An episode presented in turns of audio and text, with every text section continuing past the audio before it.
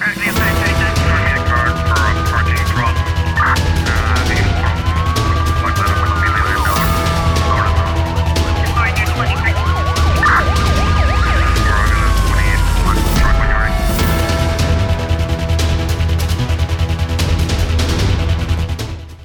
Polícia Nacional deteve 11 pessoas e apreendeu 12 armas eh, brancas numa operação de segurança na praia. A operação foi levada a cabo pela Polícia Nacional através do Comando Regional de Santiago Sul e Maio e aconteceu no sábado. Segundo a Polícia Nacional, a operação eh, foi inserida, está inserida no plano de operação Natal e fim de ano designada Capital Segura 6, que, que abrangeu vários bairros da capital do país. 18 pessoas foram detidas e conduzidas às unidades policiais. 800, 584 eh, foram submetidas à vista na via pública.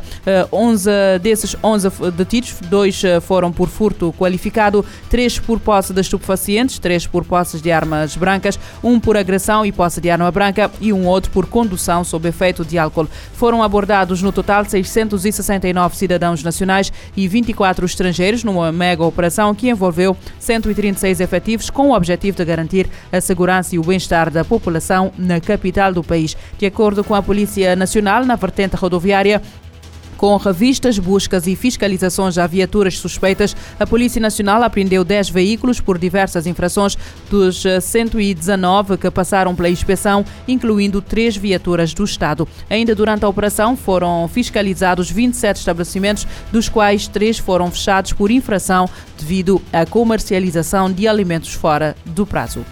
Pelo menos 85 civis morreram e 66 ficaram feridos na noite de domingo numa operação aérea das Forças Armadas no norte da Nigéria que atacou acidentalmente uma localidade onde se celebrava uma festa religiosa. A informação é avançada pelas autoridades locais. A operação visava eh, uma operação aérea visava terroristas acampados no estádio nigeriano de Kaduna, mas as Forças Armadas atacaram acidentalmente a cidade de Tudumbiri, de acordo com o Gabinete Regional de Agência Nacional de Gestão de Emergências. De acordo com o comunicado, alguns estados nigerianos especialmente no centro e noroeste do país, estão a ser atacados regularmente por bandidos, um termo usado no país para descrever bandos de criminosos que cometem roubos em massa e raptos a troco de enormes resgates e são por vezes rotulados de terroristas pelas autoridades. O escritório da Amnistia Internacional da Nigéria tinha afirmado na segunda-feira que 120 pessoas foram mortas no ataque, citando relatos dos seus trabalhadores e voluntários na área. A Polícia Federal Brasileira está a investigar um cidadão português possivelmente envolvido no tráfico internacional de crianças depois de ter registrado dois bebés brasileiros recém-nascidos em seu nome. Em comunicado, a autoridade indica que a investigação teve início depois de, no passado dia 30 de novembro, o Ministério Público do Estado de São Paulo ter recebido a informação de que um bebê recém-nascido na cidade de Valinhos, que ainda se encontrava no hospital, tinha sido abandonado pela mãe e registrado como filho de um cidadão português não identificado pela polícia. No comunicado, a autoridade policial informou ainda que estão a ser cumpridos quatro mandatos de busca, um de busca e apreensão e, uma, e ainda um mandado de prisão preventiva nas cidades de Valinhos e, Itabi, e Itatiba, no estado de São Paulo, o que indica a participação de várias pessoas nesta, nesta rede de tráfico de crianças. Os envolvidos poderão responder pelos crimes de tráfico internacional de crianças, registro falso, promoção de ato destinado ao envio da criança ou adolescente para o exterior, com inobservância das formalidades legais ou com o fito de obter lucro, entre outros delitos puníveis com penas que podem ultrapassar 18 eh, anos de eh, prisão. A equipa das Nações Unidas celebra o desempenho que levou às condenações dos réus do Daesh. Os especialistas preparam os resultados preliminares sobre as linhas da investigação. O Conselho de Segurança abordou as questões como o desenvolvimento e uso de armas químicas pelo grupo no Iraque. O apuramento cobre eh, crimes de violência sexual que aconteceram durante o período de controle do ISIL naquela área do Iraque. A equipe de investigação das Nações Unidas para promover a responsabilização pelos crimes cometidos pelo Daesh, também conhecido por ISIL, apresentou um relatório ao Conselho de Segurança sobre a ação do grupo no Iraque. Entre as questões em avaliação estiveram desenvolvimento e uso de armas químicas, disse o assessor especial Christian Ritzscha. O chefe da equipe de especialistas informou aos 15 Estados-membros que a atuação de três anos envolveu autoridades judiciárias iraquianas. Nos últimos seis meses, o trabalho contribuiu de forma significativa para condenações de réus do ISIL pelo mundo. Ele declarou Declarou ainda que a primeira linha de investigações envolveu fontes de armas químicas no Iraque, sua implantação e uso deste armamento contra a minoria xiita turcomana na cidade de Taza Kurmatu.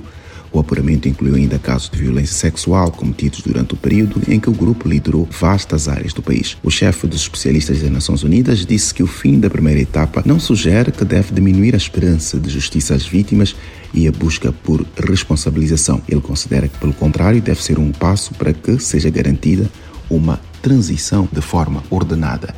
Da ONU News em Nova York, Eleutério Gavan. Entre as questões em avaliação estiveram o desenvolvimento e uso de armas químicas. A equipa da investigação das Nações Unidas para promover a responsabilização pelos crimes cometidos pelo Daesh, também conhecido por ISIL, apresentou um relatório ao Conselho de Segurança sobre a ação do grupo, eh, do grupo no Iraque. 63 jornalistas morreram desde o início da guerra entre Israel e as milícias do Hamas.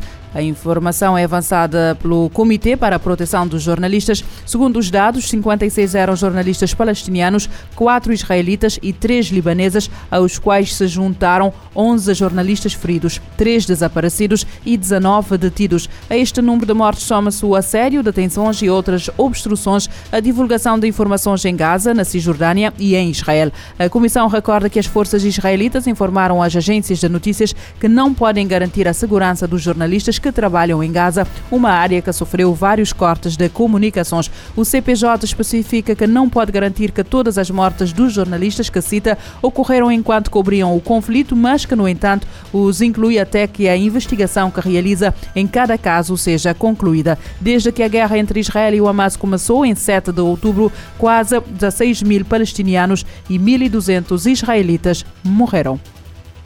O número de mortes na sequência da erupção do vulcão Merapi, no oeste da Indonésia, subiu para 13 após a descoberta dos corpos de mais dois alpinistas. A informação é avançada pelo responsável pelas operações de salvamento. O anterior balanço apontava para 11 mortes. O vulcão manteve-se no terceiro nível de alerta mais elevado, de 4 desde 2011, o nível que indica atividade vulcânica acima do normal e que proíba alpinistas e habitantes num raio de 3 km do pico.